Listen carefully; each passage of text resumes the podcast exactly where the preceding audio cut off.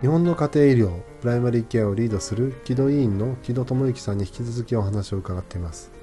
さて木戸委員のある東淀川区というところはどんなところでしょうか？お話は続きます。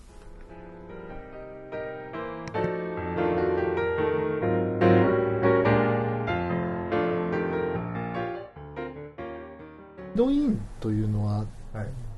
ある東淀川区とちょっと私の資料を見ますると、はい大阪市の、まあ、淀川のほとりなんですね。私も地理的感覚がよくわからないです。どういうところなんですか？えーっとね大阪市内にはあるんですけども、まあ市内の中では一番周辺部東北端にあるんですよね。ペットタウン？それでね。そうそうなんですよ。あのビルの立ち並んでるようなオフィス街じゃなくて、えあのまあ言うなればそのそのど真ん中とか大阪市の周辺部のあのいろんな、えー家電メーカーとかの工場とかあるところの、えその従業員の人たちのベッドタウンという感じで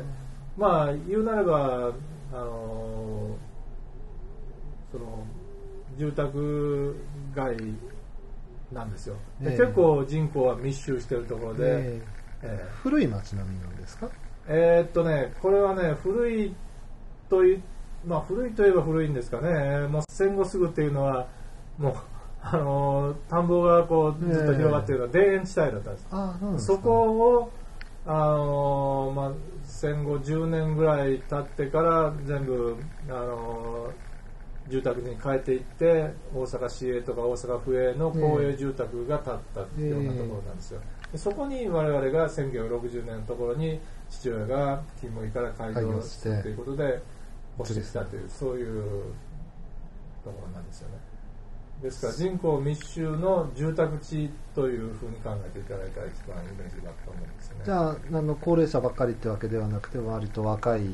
そえそうですね。えーっとねその当時私は父親が開業を始めた時っていうのは小学校3年生、ええ。ー9歳の時だったんですけどね、ええ。その当時は父親と同じぐらいのその年代の30代40代の、まあ、ええ比較的若い夫婦がえ安い住宅を求めて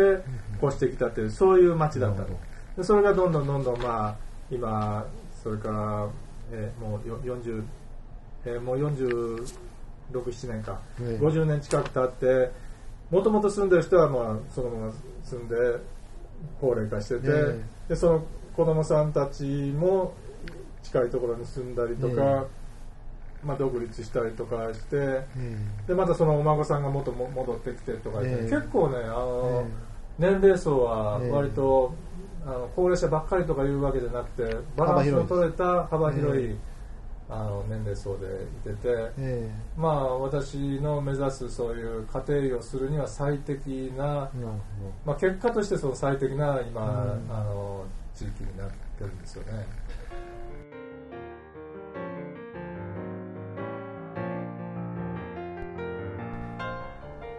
木戸さん曰く多くの世代にわたる人々が住み家庭医を実践するには最適な環境大阪の下町東淀川区そしてその町にある木戸医院。お話はさらに続きます。ではまた松村真嗣でした。